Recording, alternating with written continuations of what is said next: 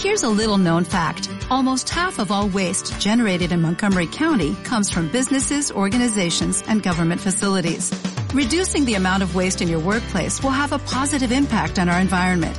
It can also save you money on your disposal costs. Reducing waste and recycling at your business is easy to do and is the law in Montgomery County. Make it your business to recycle right. Learn more at montgomerycountymd.gov slash recycle right or call 311. Ladies and gentlemen, Come and go MM Adictos. like a glitch Yeah I'm dead 고장난 듯이 보여도 it's alright alright 어디로 튈지 몰라 don't ask me how 잘 모르니까 Because I don't know where it goes 맘대로 결정할게 up and down left and right 그 어떤 Muy buenas a todos, bienvenidos a una nueva edición de MM Adictos, formato esencial, formato disponible para todo el mundo, un poquito más condensado, pero para todo el mundo en abierto. Eh, vamos con directamente al turrón. ¿De qué vamos a hablar hoy? Hoy vamos a hablar de UFC 275. Vamos a repasar muy rápidamente lo que ocurrió en la carta de UFC 275. Como bien sabéis, tenemos el análisis completo disponible para suscriptores de Evox Premium y de Evox Plus. Una suscripción mensual de 1,49€ al mes y se os da acceso a las previas, a los programas con esos análisis en profundidad de este evento, por ejemplo, de UFC 275.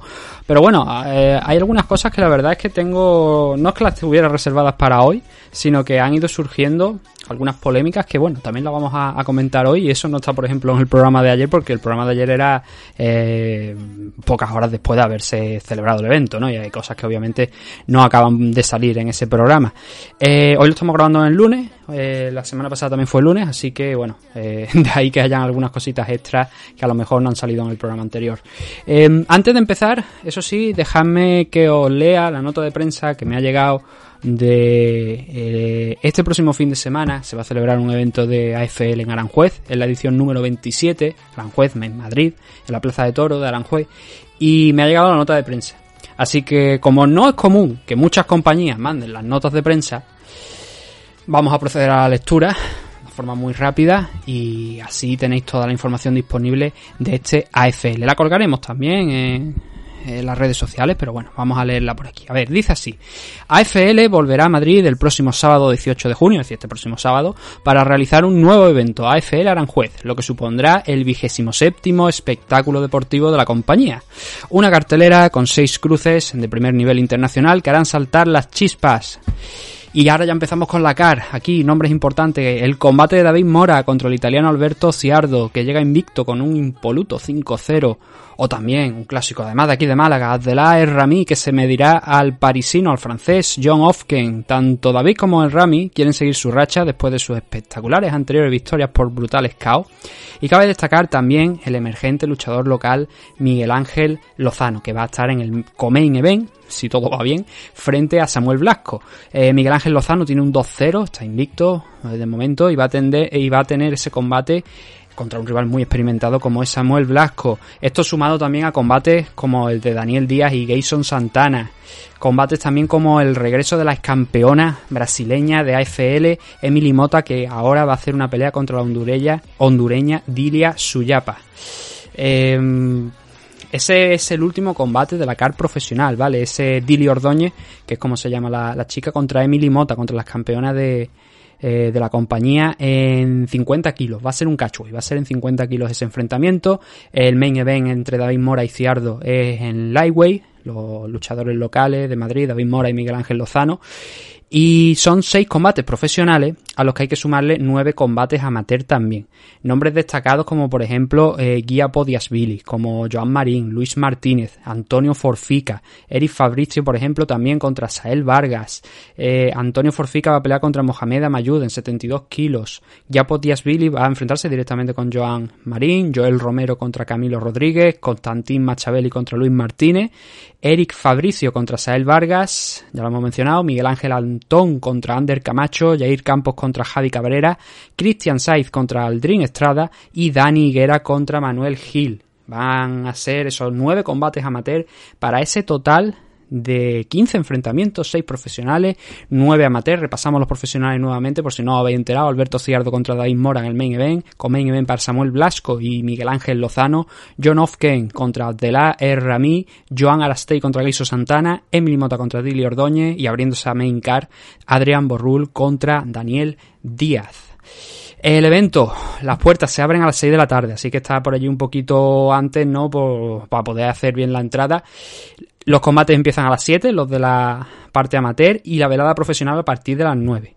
Obviamente puede haber algún pequeño cambio de horario, ¿no? Las cosas son así, ya sabéis cómo van los eventos. Si se hace más rápido porque haya finalizaciones, muchas finalizaciones en la CAR amateur, pues entonces digamos que a lo mejor la main CAR empieza un poquito antes, pero bueno, las cosas son así. es un evento de MMA, todos lo conocemos ya. Importante, ¿dónde podéis adquirir las entradas? Las entradas las podéis encontrar o bien en los puntos de venta de luchadores que se están vendiendo también a través, lo típico que se suele hacer, ¿no? Se le da un taco a los luchadores y pues tú puedes comprarle la entrada directamente al luchador o puedes ir directamente a la página web, a la web oficial de, AFL que es aflmma.es y allí encontraréis pues todo lo referente a este evento, cómo comprar las entradas por supuesto, donde podéis encontrar también el merchandising de AFL, que por cierto hay una oferta, no sé si todavía está porque era una oferta para, creo que eran las dos, las 2.000 primeras entradas o algo así, que traía la entrada en sí y una camiseta también de regalo a recoger allí cuando vayáis al evento. Así que por 25 o 30 euros, que creo que valen 20, 30 euros me parece que valen las entradas, está bastante bien. De momento no hay anunciado el pay-per-view, pero por lo que me han comentado sí que va a haber. Va a haber un pay-per-view por si no podéis asistir allí al evento en Madrid, en Aranjuez, va a haber un pay-per-view. El problema es que todavía no está anunciado vamos a tener que esperar a que se cierre la negociación, pero va a ser una plataforma de pay-per-view, a través de pay-per-view, no va a ser teóricamente a través del Twitch de AFL ni a través de la página web suya de AFL, sino que va a ser con un, por lo que se ha dado a entender, con una plataforma externa, ¿no? Pero que va a haber pay-per-view de esta AFL 27. Pero lo importante, si estáis allí por Madrid, pues pasaros, ¿no? Oye, que la entrada 20, 25, 30 euros, eh, dependiendo de si es grada o en pista, está bastante bien y hay varios combates profesionales bastante interesantes. David Mora, por ejemplo, es un buen luchador, un buen luchador nacional ya con sus buenas peleas a su espalda, no solamente aquí en territorio nacional, sino también internacional. Así que os lo recomiendo, como os recomiendo cualquier otro evento, pero en este caso lo que tenemos esta semana potente es esta FL 27. Así que con eso en mente, dejadme solamente que os diga, os recuerden nuestros patrocinadores, los Caballeros de Oc, de Oscar Panadero, eh, con ese gimnasio, ese equipo que tienen en su sede allí en las instalaciones de Padel 10 en Arroyo de la Encomienda en Valladolid, que además hay noticias interesantes. Parece que en septiembre va a organizar un evento Oscar Panadero allí que va a puntuar además para ser seleccionado para los eh, campeonatos europeos y mundiales de gamma. Eh, se celebraron los torneos nacionales la semana pasada, pero eh, la intención es que ese evento que se va a celebrar en Valladolid de la mano de Oscar Panadero puntúe para ayudar a los luchadores. Ha habido un cambio que, o sea, bueno, ha habido un cambio. Hay una mm, forma interesante de acceder a la selección, de ser seleccionable para participar en esos torneos. Eh, son una serie, obviamente el torneo, el campeón de España puntúa mucho, el ser campeón de España, pero también se va a hacer una serie de Open para hacerlo como un, a modo de una liga regular y para que sea un poquito más justo, ¿no? Porque eh, hay gente que a lo mejor tiene un torneo muy bueno una vez, pero luego no vuelve a ganar un torneo y dices tú, a ver, está bien porque ha ganado este torneo, pero no ha ganado lo sucesivo, no ha llegado muy lejos, entonces es cuestionable a lo mejor su participación. Yo lo veo bien. Además, yo, por ejemplo, que, que sigo mucho un deporte electrónico en concreto, que es el del League of Legends, eh, hay dos splits diferentes, está el split de primavera y el split de verano, y el split de verano el que lo gana va automáticamente al mundial. Eh, ¿Por qué? Para favorecer el estado de forma ¿no? de los equipos. Y también por eso se hace de esta manera aquí en la Asociación Española de MMA, para favorecer lo que es el estado de forma de los luchadores, que muestren una regularidad y tengan ese premio final, ¿no? Así que eso con respecto a los Caballeros de Oc, nuestro otro patrocinador, eh, dragonzeta.es, la comunidad de Nacho Serapio, más de mil vídeos, más de 100 cursos de multitud de artes marciales, deporte de contacto, entrenamiento físico y entrenamiento también con armas, armas tradicionales de artes marciales, entiéndase. Todo ello en la plataforma, 14 euros mensuales, incluida la revista también que se os envía a vuestra casa en formato papel y el acceso a todo lo digital. Todo ello en dragonz.es, el Netflix del aprendizaje de los deportes de contacto.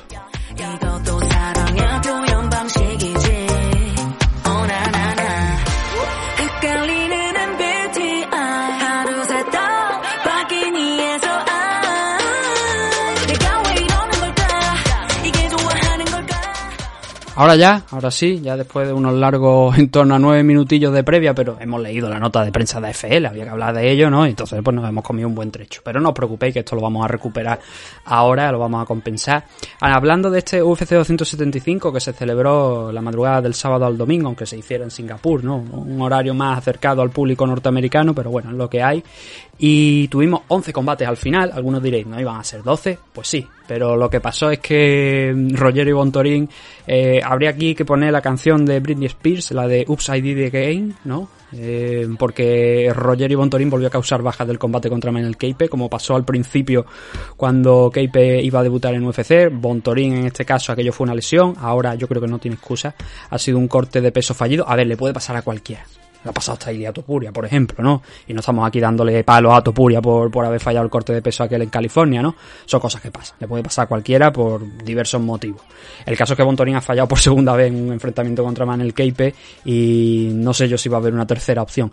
Eh, Bontorín en uno de los combates anteriores contra Matt Snell se fue a las 137 libras cuando tenía que haber dado 136 porque no era un combate titular, ¿no? Y bueno, era en la división Bantamweight, no era en la Flyweight. Y y falló el peso. Y eso pues ahora se ha vuelto a repetir, pero no fallándolo, sino con un corte de peso pues fallido. Así que nos quedamos con 11 enfrentamientos. Todo el resto de los luchadores dieron el peso. Es más, Valentina Sachenko dio 124,5. Y bueno, vamos a hablar de lo que ocurrió aquí porque tenemos buenas noticias, ¿no? Para los luchadores latinoamericanos que pelearon aquí en, en esta car, que realmente eh, fue solamente Silvana, ¿verdad? Creo que sí, fue solamente Silvana la, la única que peleó de eh, la Argentina, ¿no? A ver, el primero de los combates... Ah, no, no, coño, sí. Y la panameña Jocelyn Edwards también. Jocelyn Edwards, que venció a Ramona Pascual en un combate, pues un pelín gris, hay que reconocerlo. Mm, Jocelyn Edwards estuvo eh, impactó multitud, yo creo que en torno a 120 golpes entre low kicks y patadas frontales al cuerpo para intentar alejar a Ramona Pascual y esa estrategia le sirvió para ganar el combate. Eso sí, se llevó la decisión unánime, pero dos asaltos según uno de los segundos de los árbitros, de los jueces, y según eh, Dimitrov, otro de los, de los jueces del combate, un 30-27, es decir, dos 29-28 y un 30-27 para Jocelyn Edwards, para la panameña, en este primer combate aquí dentro de la CAR de UFC 275, subiendo un 11-4, Ramona Pascual habiendo perdido sus dos primeros combates aquí dentro de UFC. Eh, no sé si habrá otro, la verdad, pero bueno, una pena porque creo que podría haber ganado este enfrentamiento si le hubiese puesto un poquito de más ganas o se hubiese centrado un poco poquito más en aprovechar los errores, entre comillas, de Edwards que en intentar imponer su ley. Creo que es lo que pasó. Silvana Gómez Juárez en apenas un minuto 22 segundos consiguiendo su primera victoria a la Argentina aquí en UFC eh, contra Nalian en solamente un minuto 22 segundos. Como os digo, conectó una derecha en un primer momento, tumbó a Nalian. La China volvió a levantarse y entonces se encontró con la izquierda eh, de Silvana para caer a plomo, ¿sabéis? Y no volver a levantarse y acabar noqueando a, a la luchadora china, que se queda con un 19-6 de récord. Y ha perdido los dos combates, le ha pasado lo mismo que a Ramona Pascual, ha perdido los dos combates en Alianza que ha tenido aquí dentro de UFC. Y Silvana Gómez Juárez eh, iba por el mismo camino, porque bueno, ella tiene dos derrotas aquí en la compañía, pero ahora con este caos, esa victoria que decía que había estado buscando por mucho tiempo, la ha conseguido finalmente Silvana, así que nos alegramos por ella, ¿no? En 115 libras seguimos subiendo y encontramos otra decisión. Eh, Kyung Ho Kang, el coreano, eh, derrotando a Bakgerel Dana por una decisión unánime. Bien podría haber sido dividida, creo que es un combate que podría haber ido para cualquiera de los dos porque fue un combate muy muy disputado. El segundo salto creo que es el clave, creo que es el que ahí determina quién es el que gana el enfrentamiento. Pero en este caso lo hizo Khan, Khan derrotando a Baggerel por esa decisión unánime por un triple 29-28. El coreano sigue sumando aquí dentro de UFC. Seguimos subiendo y lo que tenemos ahora es una nueva decisión, en este caso también unánime, de Brendan Allen derrotando a Jacob Malcolm por un triple 29-28 en otro combate que también fue bastante disputado por ambas partes. Eh, también podría habérselo llevado cualquiera, pero sí que es verdad que la sensación en este caso es que Brendan Allen acabó, al igual que Khan, los dos combates que, de los que estamos hablando ahora en estos minutos, tanto Khan contra Baquerel como Allen contra Malcolm, en ambos casos los dos luchadores que ganaron acabaron el combate bastante mejor acabaron mucho más sueltos que su rival y ganando claramente el último round. Entonces, eh, el trabajo de Malcolm fue de intentar derribar constantemente a Brendan Allen, pero quizás no aprovechar esas posiciones de control que tenía. Y Allen estuvo un poquito más acertado, solamente un poquito, pero lo suficiente para estar más acertado en standing y eso acabar dándole, creo yo, desde mi punto de vista, la victoria por decisión. También intentando justificar un poquito no la decisión de los jueces, pero creo que es así. Creo que es el trabajo en el striking lo que eh, favoreció a Brendan Allen porque en el suelo estuvo bastante parejo y hubo un momento donde Malcolm estaba controlando, pero también hubo un momento donde Brendan Allen estuvo por encima. Sobre todo en ese tercer asalto. Como digo, el tercer asalto de Brendan fue bastante eh, positivo para él. 19-5 para Brendan Allen, el primero de los australianos que peleó aquí, Jacob Malcolm, pues sumó su segunda derrota en UFC, 2-2 ahora mismo, 6-2 en el total. Eh, no está nada mal decir que debutaste en UFC eh, sin conocer la derrota y que bueno, ahora has perdido porque los rivales son cada vez más duros. Majesate, el luchador chino, noqueando a Stevie García en 1-14 del primer asalto también con una contra con la derecha. Anteriormente, minutos antes, bueno, minutos antes, qué coño, segundos antes, le había conectado otro golpe a Steve García que lo había mandado hacia atrás. Eh, cayó Steve García, dos knockdowns. El segundo, obviamente, del segundo ya ni se levantó. Pero en el primero eh, sí que se recuperó muy rápido.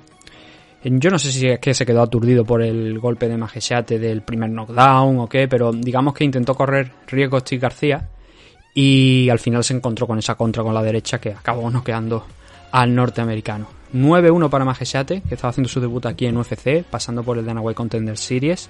Un luchador que también venía de la WLF, al igual que Lian Na.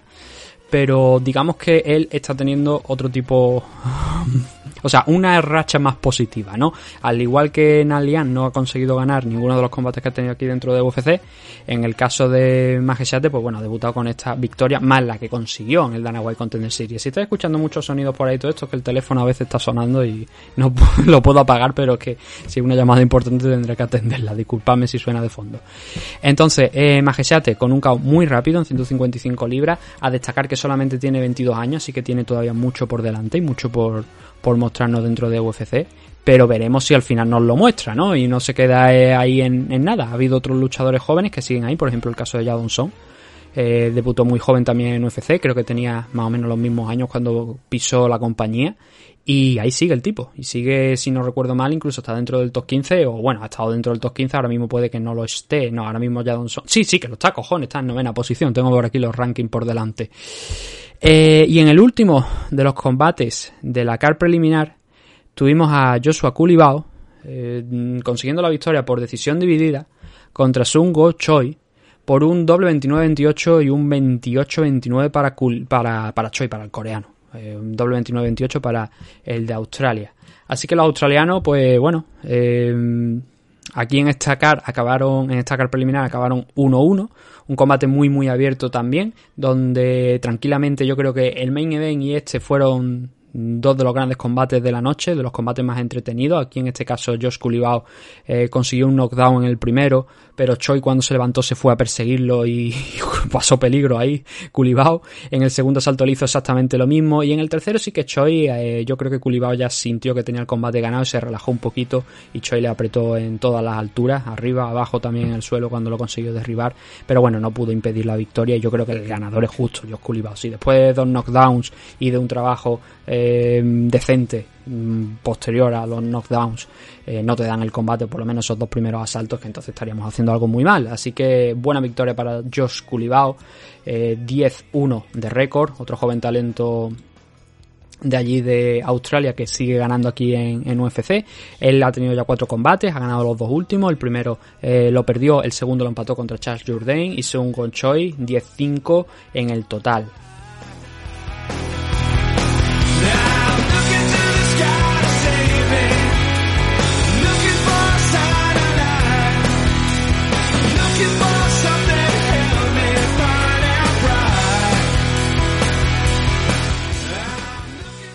Ahora nos metemos ya con la main card. Eh, tres primeros combates que se decidieron muy muy rápido y luego ya ahí eh, la enjundia, ¿no? Las cuestiones están en la en los últimos combates de la, de la cara, en el co-main event y en el main event de este UFC 275.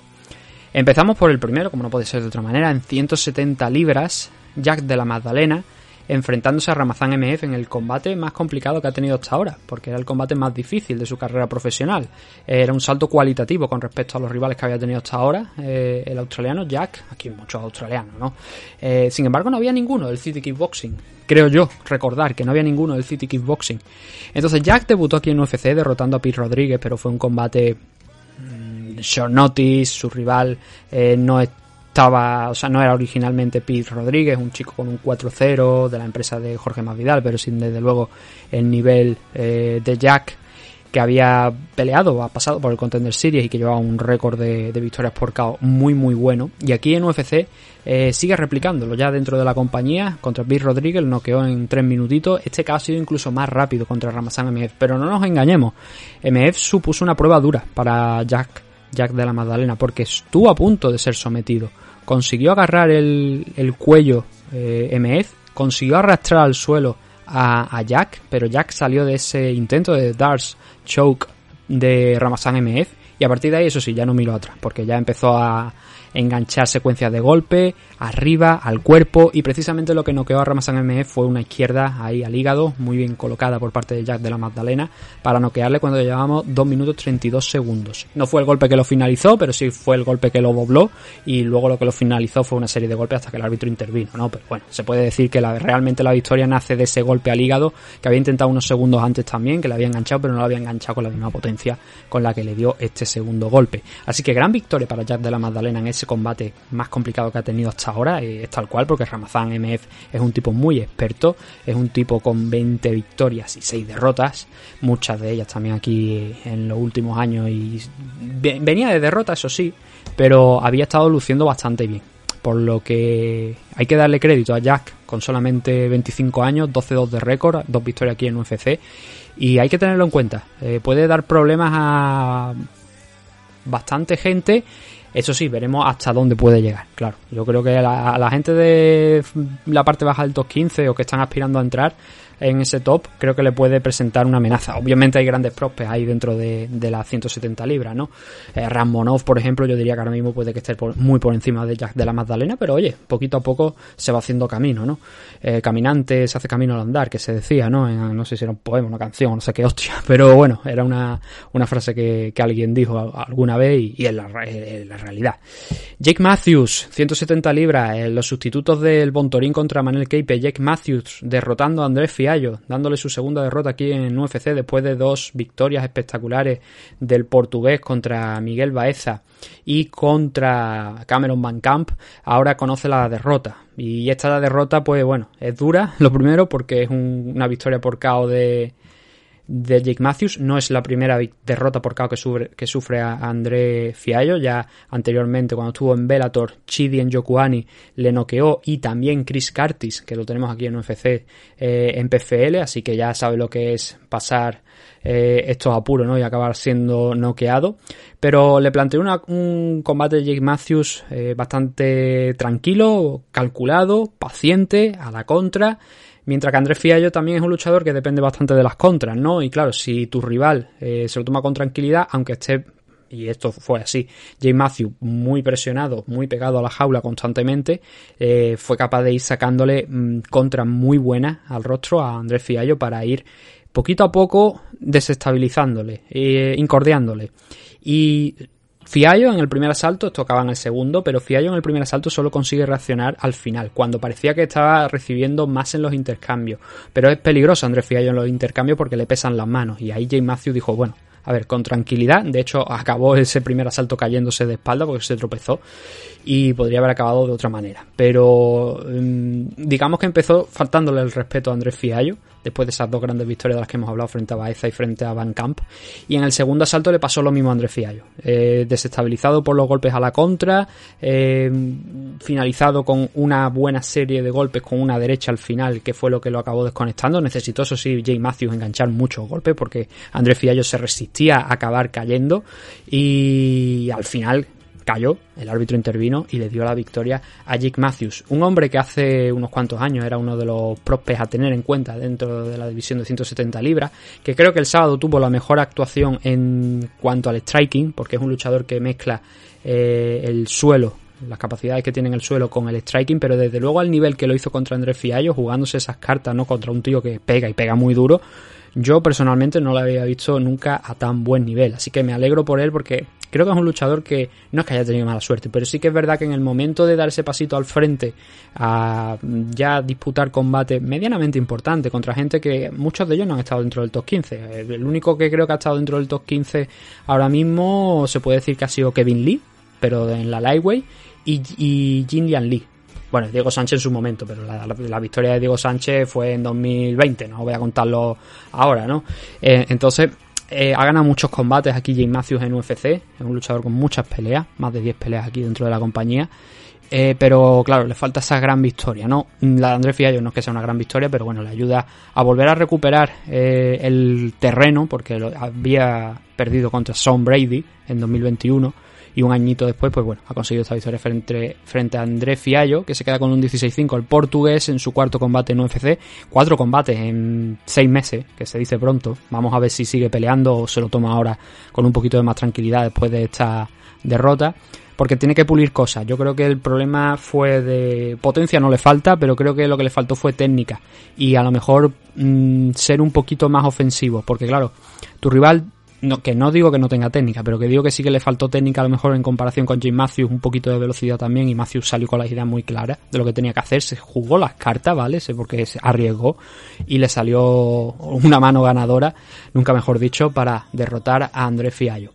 Luego tenemos también la victoria de Weili Sam frente a Joanna Jedrzejczyk en la revancha entre las dos del combate de 2020, que fue la última vez que se vieron las caras y fue de hecho la última vez que Joanna antes de este combate se subió a la jaula. La, última pelea fue contra Weili Sam y Weili espectacular.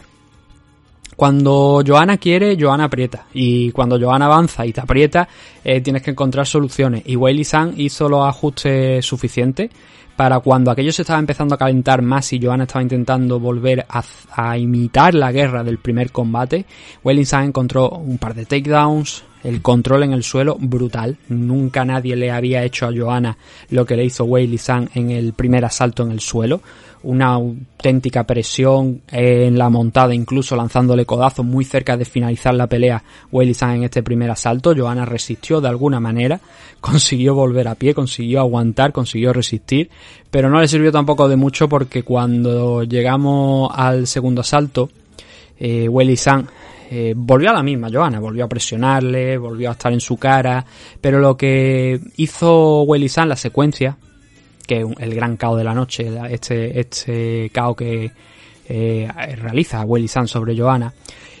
Johanna intenta entrar, lo típico, va presionando, va de frente, empieza a dejar ir las manos y cuando deja ir las manos, Welly San lo que hace es ponerse de lateral, intentar frenarla con una patada abajo eh, en posición, como digo, lateral y en ese momento lo que hace Welly San es aprovechar que está en esa posición para, ya que tiene a Johanna enfrente, girar girar, pero con el antebrazo, con el spinning backfist con el que la noqueó, pero más que nada le da con el antebrazo más que con la mano en todo, eh, en todo el lateral de la cara, ¿no? Por la derecha.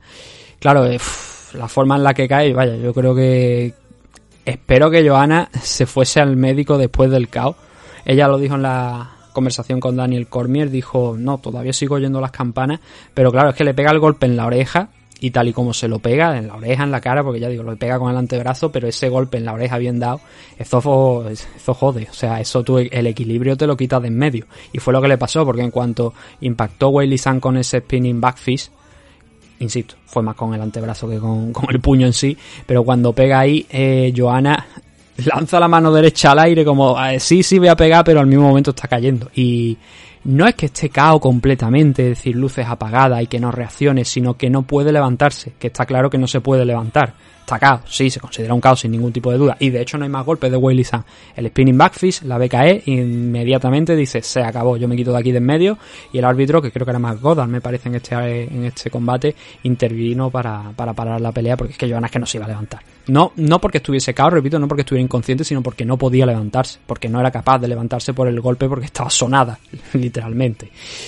Y mm, esa fue la historia de este enfrentamiento. Una grandísima victoria para Weili San. Aquí hay cositas importantes que comentar, aunque no sea uno de los combates principales de la noche, pues lo vamos a decir porque sí que tenía una, especial importancia este enfrentamiento. De aquí, según las palabras de Dana White, va a salir la siguiente retadora, en este caso Weili Zhang, al ganar a Joanna Jedrzejczyk según las palabras de Dana White, ha conseguido el title shot automático para enfrentarse a Carla Esparza.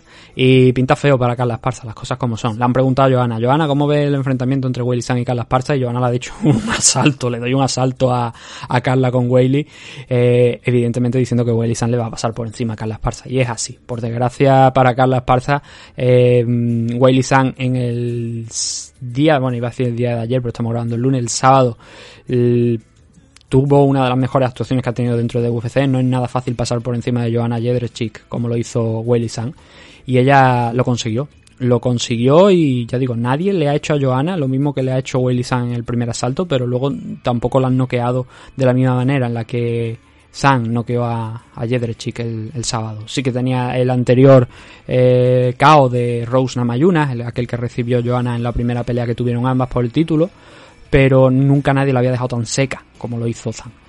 Eh, Joana, también hay que comentar, obviamente, tenemos esa parte buena en el caso de la ganadora, eh, de Welly San enfrentándose en un futuro contra Carla Esparza, pero tenemos a una luchadora que parece que ha puesto punto y final a su carrera profesional. Joana Jedrzejczyk dejó los guantes sobre eh, la lona, eso significa eh, punto y final. No solamente es que lo dejara, sino que lo, hablando con Daniel Cormier, lo anunció. Dijo que ella sentía desde, al parecer, por lo que se iba comentando, que ya desde el principio de la semana ya tenía esa idea de si pierdo aquí se ha acabado todo, ya no lo voy a intentar más, ya voy a, ya he tenido suficiente. Como ella dice, dos décadas de entrenamiento, dos décadas de pelea, yo ya está bien, ¿no? Ya eh, vamos a descansar, eh, vamos a calmarnos, como ella dijo también, vamos a intentar ser madre y es un buen momento para dejarlo porque ahora mismo ella no estaba rankeada por el tiempo de baja de cerca de dos años que ha pasado, ¿no? Desde esa última pelea contra Wellisan. Entonces, perder aquí nuevamente es difícil. Y ella solamente eh, ha perdido en la división Strikeway contra Whaley en las dos ocasiones y contra Runa Mayuna también en dos ocasiones. El otro combate que ha perdido ha sido contra Valentina Sechenko. Ya está, no ha perdido más combates en UFC, solamente cinco eh, llegó a estar invicta con el título ya, o sea, entró invicta, siguió invicta unos cuantos combates y luego hasta que se enfrentó contra Rouna Mayuna, ¿no? Un total de 14-0, luego ya después de Rose, obviamente un 14-1 y un 14-2 después por la revancha, ¿no? Que tuvieron ambas. Pero no conocía la derrota, ¿no? Y desde luego ha sido la Strikeway más importante y probablemente la mejor Strikeway que hemos visto en los últimos años dentro de, de UFC y la auténtica reina de la división por mucho tiempo. Y eso hay que reconocérselo. Joanna Jedrzejczyk hoy por hoy no es Hall of Famer, todavía no ha sido incluida dentro del Hall of Fame, pero está claro que lo va a ser, porque es que ha sido la luchadora más importante de la historia de la división Strikeway por el momento. ¿Por qué? Porque si miráis el resto de campeonas que ha habido, Carla Esparza, dos veces, en dos ocasiones, sí, pero eh, Carla no parece una campeona eh, muy sólida, que digamos, ¿no? Veremos si nos calla todo la boca cuando se enfrente contra Weili San, pero de momento parece que, que no. El combate contra Rauna Mayuna fue muy mediocre, pero lo ganó y entonces está como campeona. Luego más campeona, Jessica Andrade tampoco le duró el título demasiado. Rona Mayunas tampoco le ha durado el título demasiado a, Rose. Eh, sí que ha finalizado en dos ocasiones a Weili San, ¿no? Bueno, finalizado no. Una la finalizó, la otra llegó a decisión. Pero no, hay eh, demasiada alternancia dentro de la categoría, ¿no? En tema de, de campeona. Y eso no lo había en el momento... Eh, durante el reinado de Johanna, porque Johanna extendió su reinado. Tampoco fueron muchos combates. No creo que me parece que fueron unas cuatro cinco defensas, me parece, creo que fueron cinco defensas, que está bastante bien las cosas como son, pero eh, por eso es tan importante, ¿no? Porque ella ha sido la campeona pues, más duradera en la historia de la división Strikeway. Es una división joven todavía, las cosas como son, no tiene muchos años, si acaso 6, 7 años como mucho. Y claro, tiene que seguir adelante y veremos más campeonas y veremos más nombres, pero desde luego la figura de, de Joanna Jedrzejczyk eh, ha sido única por el momento, eh, una grandísima striker, que quizás a lo mejor le faltó ese trabajo en el suelo en su momento, pero que tenía eh, o disimulaba quizás sus carencias en el suelo con una gran defensa de takedown y que bueno, ha puesto punto y final a los 34 años, cumplirá 35 a finales de verano, en agosto, y, oye, para quitarse el sombrero la carrera de, de Johanna de Jedrzejczyk. Vamos con el main event de la noche. Obviamente me gustaría hablar mucho más de Joana, pero este programa es más cortito, así que no vamos a poder hacerlo. Valentina Sechenko derrotando en una muy sufrida decisión dividida frente a Tayla Santos por un eh, doble, no, un 48-47, un 49-46 y un 47-48.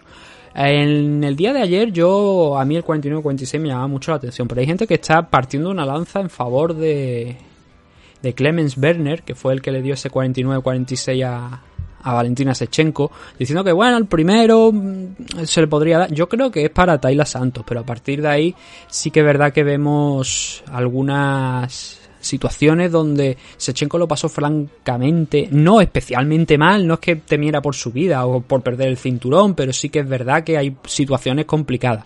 Por ejemplo, en el primer asalto, Tayla Santos se le pone a la espalda, en el segundo también consigue ponérsela a la espalda, en el tercero la derriba.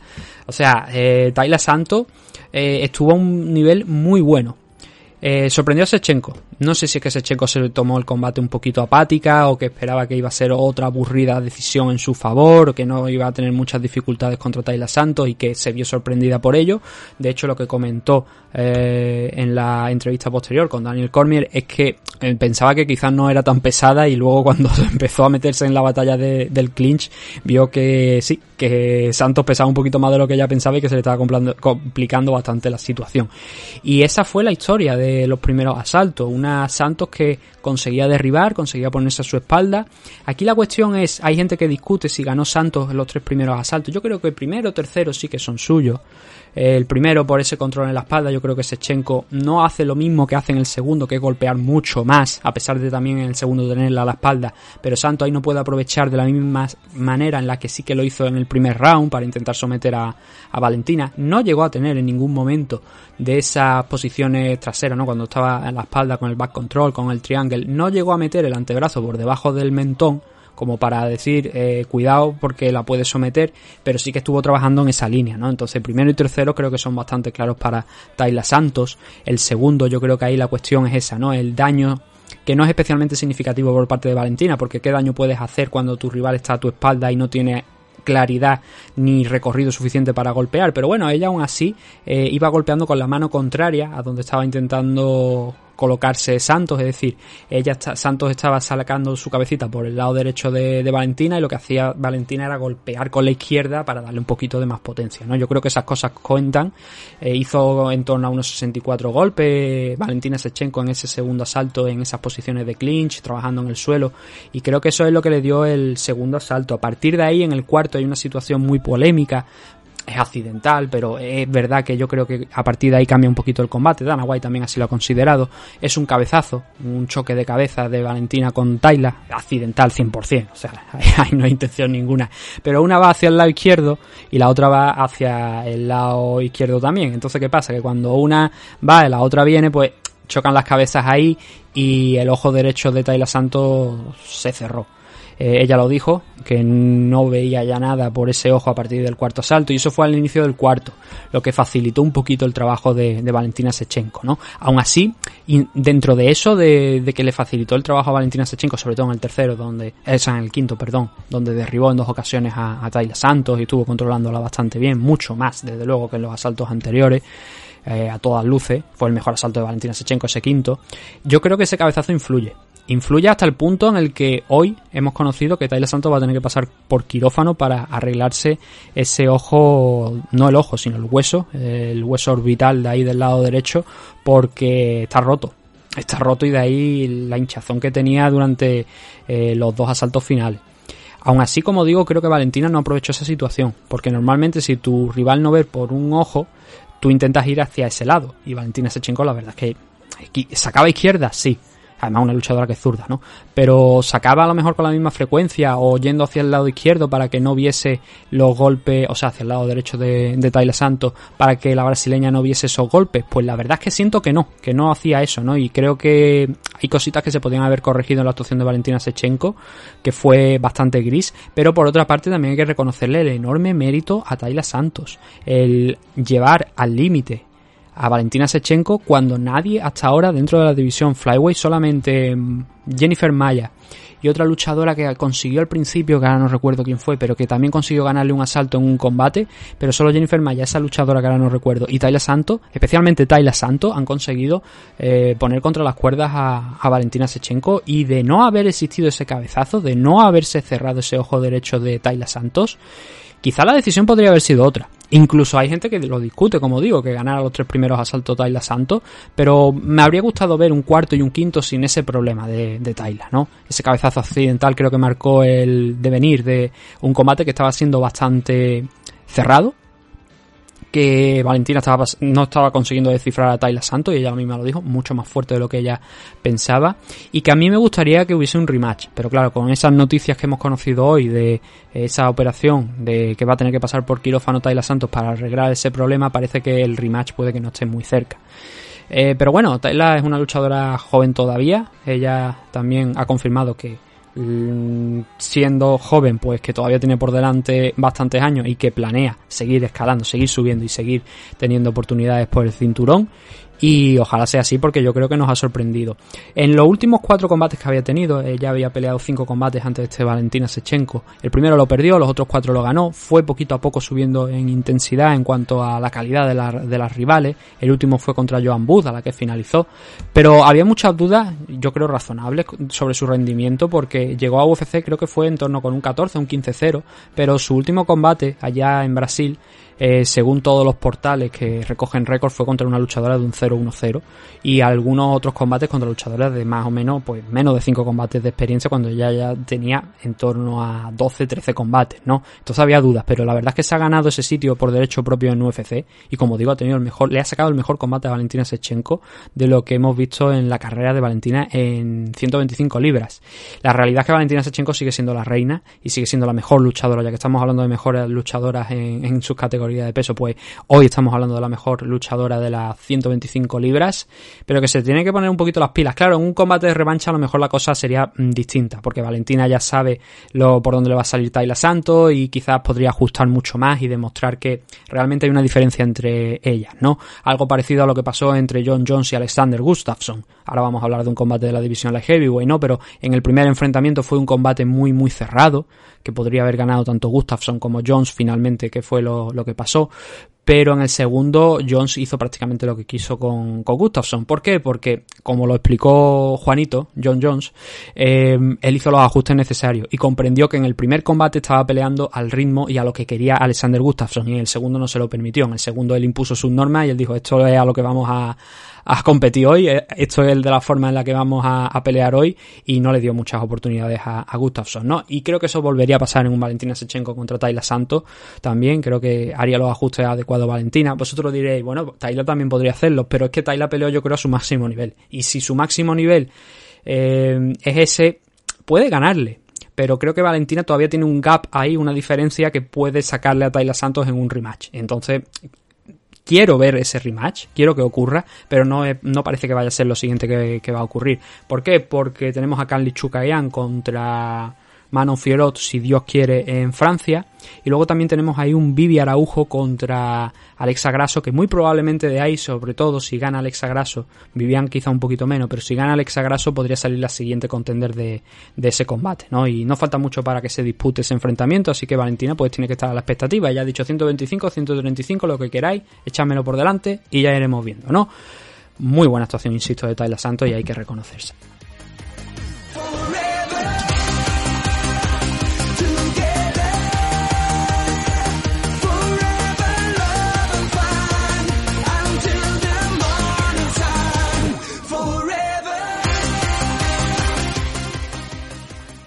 Main event de la noche, Jiri Prochaska contra Glover Teixeira. Bueno, mejor dicho, Glover Teixeira contra Jiri Prochaska, cinturón de la 205 libras, división Light Heavyweight.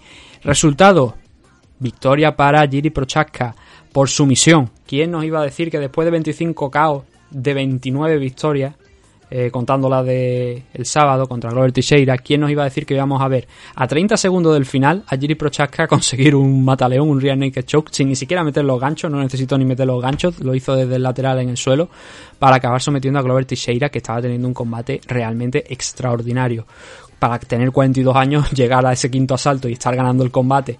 Yo creo que claramente en decisión eh, no está nada mal, la verdad, la actuación de Glover Teixeira, ¿no? Y fue una lástima para él. Es de esas decisiones que dice tú, joder, eh, tú lo ves y dices, ah, es que está muy cerca, está muy cerca. ¿Por qué? Porque Glover Teixeira creo que primer, cuarto y quinto asalto se los habría llevado eh, holgadamente y sin discusión ninguna, y eso ya le habría dado la, victoria por decisión. Jiri Prochaska es un tío raro, es un tío difícil de pelear con él, que tiene un suelo que no es el de, desde luego, mejor nivel para nada, y que eso lo aprovechó bien Glover Teixeira, desde el primer asalto. Eh, yéndose a, por él en cuanto tenía la oportunidad, buscando los single legs, buscando los derribos, buscando trabajar con él en el suelo. Y en varias oportunidades, tanto primero, cuarto asalto especialmente, llegó a la montada. En el segundo también, pero bueno, ahora iremos con el segundo. Primero, cuarto, quinto, el tipo llegaba a la montada, Glover Teixeira empezaba a lanzar golpes, eh, gran pound muy duro, un Giri Prochaska que aguantaba, que al final Giri es un, tipo, un poquito de Rick Lewis en el sentido de eh, cómo se levanta de, esas posiciones, ¿no? Sabe cuándo explotar y explota con mucha fuerza y se quitó a, a Glover Teixeira en el primer asalto después de estar siendo controlado por bastante tiempo, se lo quitó de encima y consiguió acabar fuerte durante los últimos 15-20 segundos sobre Teixeira por, para por lo menos hacer algo de daño y mandar un mensaje, pero no lo suficiente para ganar ese primer round. En el segundo vimos a un Giri Prochaska mucho más suelto, que estaba parando los takedowns de, de Glover Teixeira y que estaba castigando de vuelta, aprovechando esos fallillos que estaba teniendo Teixeira. Bueno, no esos fallos, sino esos aciertos de, de Giri Prochaska a la hora de, intentar esos derribos, ¿no? Y estuvo francamente bien ese segundo round Giri Prochaska. No obstante, los tres jueces le dan el asalto a, Glover Teixeira. Por el sencillo hecho de que yo no estoy de acuerdo con esa decisión de darle el asalto a, Glover Teixeira, pero Giri Prochaska hace daño, pega un rodillazo volador, pega varias manos, Teixeira se ve obligado a, cambiar el nivel para intentar campear el temporal en varias ocasiones y se le ve mm, tocado, se le ve tocadete, que, no sabía muy bien cómo defenderse de, de Prochaska. Y entonces Prochaska pega un salto a falta de un minuto y medio más o menos para el final del asalto, pega un salto, intenta clavar otro rodillazo volador y Teixeira le recibe con un par de golpes que lo claro lo cogen en el aire entonces le desestabilizan y provoca que caiga. Pero no porque le han hecho daño sino porque cae porque es que está desestabilizado en el aire y no puede parar la caída. Cae Teixeira solo aprovecha y durante ese minuto y medio pues se pasa buena parte en el lateral intentando trabajar con él, avanzar a la montada hasta que lo consigue a falta de 20 segundos e intenta pues lanzar todo lo que tiene. Le abre un corte en la ceja izquierda a Giri Prochaska, pero claro, cuando te vas a la esquina tú ves a Teixeira ensangrentado, no por la sangre de Giri Prochaska, sino porque Prochaska le ha puesto también la nariz bastante colorada. Entonces, aquí los jueces dicen que 20 segundos en la montada vale, voy a darle un poquito de más tiempo por el control que pasa en el suelo, pero especialmente la montada es lo que hace daño, es lo que es más espectacular. Si por esos 20 segundos le negamos la posibilidad a Jiri Prochaska de ganar este segundo salto, habiéndolo hecho francamente bien en tres cuartas partes, no sé qué estamos haciendo. Yo no soy de la opinión de los jueces, en este caso. en otras ocasiones eh, estoy yo en lo cierto, en otras ocasiones están ellos. Eh, pero en este caso yo no lo sé. No, yo no estoy de acuerdo con eso que dan. Lo que tampoco estoy de acuerdo es con Clemens Werner, que en el tercer asalto le da un 18 a Jiri Prochaska. Eso a mí me parece auténticamente criminal. Es el mismo juez que dio un 19 en el combate anterior contra Valentina Sechenko, o sea, entre Valentina Sechenko y Tayla Santos en el primer asalto, ¿no? En favor de Valentina.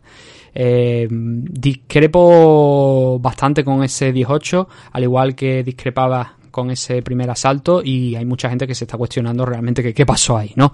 El caso es que Jerry Prochaska en el tercer asalto pues también estuvo bastante suelto, estuvo haciendo daño a, Teixeira, eh, trabajando nuevamente tanto arriba como en standing, frenando los takedowns de, de Glover Teixeira, que cada vez se veía más cansado porque había peleado a un ritmo brutal en los primeros asaltos. Era una de las cosas preocupantes quizás en el caso de Glover Teixeira, ¿no? El, el ver cómo Teixeira iba a aguantar eh, a un ritmo alto. Y hombre, en este tercer asalto sufrió, pero yo no sé qué le dieron en la esquina del tercero al cuarto porque Teixeira entró con aires renovados, presionando en el striking, derribando a, Jerry Prochaska, volviendo a trabajar con él ahí en muchas posiciones diferentes, pero especialmente yo destaco, que creo que es lo relevante, dos momentos en los que llega la montada, en los que intenta sendo arm triangle choke, incluso uno pasando side control.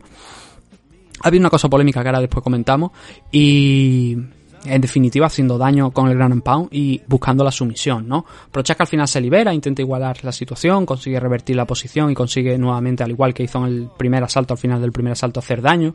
Hay algún juez que me parece que se lo ha dado a Prochaska, yo creo que el cuarto asalto, los movimientos de Glover Teixeira encima de Giri, esos intentos de sumisión tienen que contar para algo sí o sí. Y creo que eso es lo que marca ahí la diferencia entre el checo y el brasileño en el cuarto asalto. Y en el quinto, pues qué deciros, eh, Teixeira estaba ganando, Teixeira había conseguido hacer daño muy pronto a, a Prochaska, no tanto a lo mejor como para decir que Giri estaba en problemas o estaba al borde de ser finalizado, pero que sí que permitió a Teixeira el acercarse, el derribarle y el pasar buena parte de ese asalto sobre Giri Prochaska, hasta que Giri se consiguió liberar, eh, revertir nuevamente la posición, empezar a trabajar él, empezar a buscar eh, pues lo que le quedaba, que era finalizar la pelea, y a falta de 30 segunditos, cuando estaba en el suelo, eh, él encima de Teixeira, que ya estaba empezando a estar muy, muy cansado, Prochaska consiguió cerrar ese mataleón desde una posición lateral, de apretar, no meter los ganchos y proclamarse nuevo campeón de, la división Light Heavyweight de UFC, al límite, a 28 segundos para ser exacto. 24 de 32 el tiempo oficial de la victoria de Jiri Prochaska y proclamarse, como decimos, nuevo campeón de UFC. Eh, cuestiones muy rápidas, ¿vale? Eh, debería haber un rematch entre Glover Teixeira y Jiri Prochaska. Yo creo que la actuación de Glover Teixeira así lo ha demostrado. Creo que Jiri todavía tiene que seguir, y él mismo lo ha dicho, fue una actuación horrorosa, pero le sirvió para ganar. Creo que tiene todavía muchas cosas que mejorar. En el suelo nunca ha sido muy brillante, pero con una fortaleza física tremenda, eso siempre le ha servido para salir de esas posiciones en el suelo. Y la verdad es que necesita mejorar, necesita mejorar bastante porque mm, Teixeira es un rival duro, lo ha demostrado. Y le podría haber ganado de haber llegado a la decisión. Entonces creo que tiene cosas todavía que arreglar, pero bueno, para eso estamos, ¿no? Para seguir aprendiendo, para seguir trabajando. Pero un luchador que ha participado en múltiples eventos en Europa, pero que donde empezó a brillar fue allí en Rising, que solamente ha perdido en los últimos años, ya va para 8 años aproximadamente, eh, sin una derrota, bueno, no, sin una derrota no, porque en 8 años lo que quería decir es que solamente ha perdido contra Kim Molawal y esa derrota la, la vengó contra Mohamed Lawal allí en, en Rising, la vengó también, noqueando a, a Lawal y, mm, y siendo campeón, por, supuesto, allí. Fijaos cómo son las cosas. Ahora tenemos a Vadim Nenkov, campeón en Bellator, y a Jiri Prochaska, campeón en UFC. Ambos han salido de Rising. Ambos empezaron a brillar en Rising. Uno de la mano de Fedor Emelianenko, el otro Jiri Prochaska, el checo, pues llegando a ser incluso campeón. No en el caso de Nenkov. Nenkov fue campeón ya en Bellator cuando dio el salto, pero Jiri eh, sí que fue campeón de la división de heavyweight en Rising. Y bueno, a ver, la polémica esa pequeñita que os he hablado, es que Jiri Prochaska me, la ha encontrado y yo ni siquiera me di cuenta en el combate. Hace varios golpecitos con la mano, como si estuviera. Hay gente que dice, no, no, es que se está rindiendo, es que está, está tapeando. A ver, un toquecito en la espalda de Glover Teixeira cuando está encima tuya y no está haciendo nada porque no se está moviendo, es como, a ver, estos tíos son dos cafres, son dos energúmenos. Después de ese segundo asalto donde se habían dado con todo, donde los dos estaban sangrando, Prochaska y Teixeira estaban sonriéndose mutuamente de eh, cada uno en su esquina. Entonces, nos vamos a preocupar porque le dio un golpecito como diciéndole, venga, Glover, muévete, haz algo, hijo. y lo hizo durante varias ocasiones dentro del combate, algunos fueron a la cabeza, fueron toquecillos a la cabeza, otro, por ejemplo, en el primer asalto fue un toque a la espalda.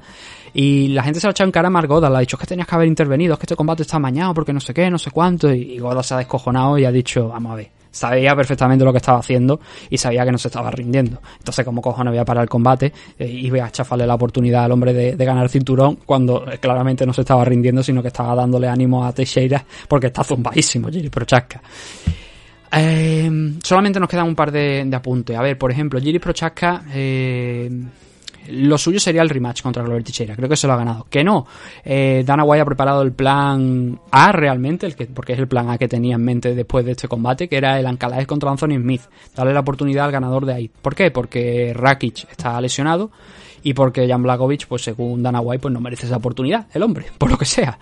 Entonces el plan A es Ancalae contra Smith, pero creo que mm, Teixeira, después de esta gran actuación que ha tenido el pasado sábado, creo que debería tener esa oportunidad nuevamente de ese rematch frente a Jerry Prochaska. Que no, pues no pasa absolutamente nada. Eh, es lo que habrá, pero seguramente será lo que ocurra, pero bueno, eh, para gusto los colores, ¿no? Y bueno, por último ya, para acabar, eh, hubo muchos Performance of the Night. En este caso no solamente fueron dos Performance of the Night y un Fire of the Night, sino que hubo hasta cinco Performance of the Night, vamos a enumerarlo. Silvana Gómez Juárez, la argentina, eh, otro para Majesiate, por la victoria frente a Steve García, el KO, eh, sobre García. Eh, otro KO, Jack de la Magdalena contra MF, otros 50.000 dólares, al igual que Jay Matthews sobre Fiallo. Y también para Wiley Sanz por el caos sobre Johanna Jederchik. Jerry Prochaska derrotó a Glover Teixeira en el Fight of the Night, 50.000 dólares para ambos, y a esto hay que añadirle 30, 20 y 10 de Crypto.com. Los 30 se lo dieron a Valentina Sechenko, nuevamente, pues los fans, eh, no sé dónde estaban mirando cuando dieron los 30.000 dólares a Valentina Sechenko, porque fue una actuación bastante mediocre. Luego otros 20.000 dólares creo que se lo han dado a Giris Prochaska. Que ahora el orden no lo recuerdo exacto, pero creo que los 20.000 dólares han sido para Giris Prochaska y los otros 10.000 han sido para Wei San. Eh, el problema es que cuando se han levantado los tres hoy y han mirado a cuánto está el Bitcoin, han tenido que ver que ha perdido como 5.000 o 10.000 puntos. Ha perdido una auténtica barbaridad, baja un 3 o un 18%. Entonces, como puta, el dinero se ha devaluado de una noche a otra, ¿no? Y sí, es lo que hay. Además, Wei al ser China, China tiene prohibida la criptomoneda, ahí que está en el doble de apuro. Pero bueno, nosotros lo vamos a dejar ya aquí por hoy. Esta semana nuevamente tenemos eventos de UFC y tal, pero estamos en torno a la hora de programa. Pero bueno, como os he quitado 10 minutitos al principio con lo de la nota de prensa de FL y tal, pues digo, vamos a extender un poquillo esto. Pero bueno, ¿queréis más? Pues ya sabéis, la suscripción de Ivo's Premium, los análisis de la car preliminar, eh, estos combates con un poquito de más profundidad, con un poquito de más detalle, con narrando un poquito más las acciones asalto por asalto y en definitiva la esencia de MMA Adictos, aunque esto sea la esencia realmente de lo que pasó, ¿no? El resumen, lo otro es el original, ¿no? El análisis profundo. Pero bueno, simplemente daros las gracias por habernos escuchado un día más y nos volveremos a ver dentro de poco porque tenemos previa, como digo, de este evento de UFC, otras 14 peleas en este próximo evento de, eh, de UFC. Calvin Keitar contra Josh Emmett es el main event, si no recuerdo mal, ahora mismo estoy hablando de memoria. Y nada, nos veremos dentro de poquito. Así que nada, un saludo a todos y atentos a las redes sociales. Y si podéis ir a la FL a comprar pay-per-view, hacedlo. Oye, que nunca está de más apoyar a las MMA nacionales. Venga, hasta luego, hasta pronto.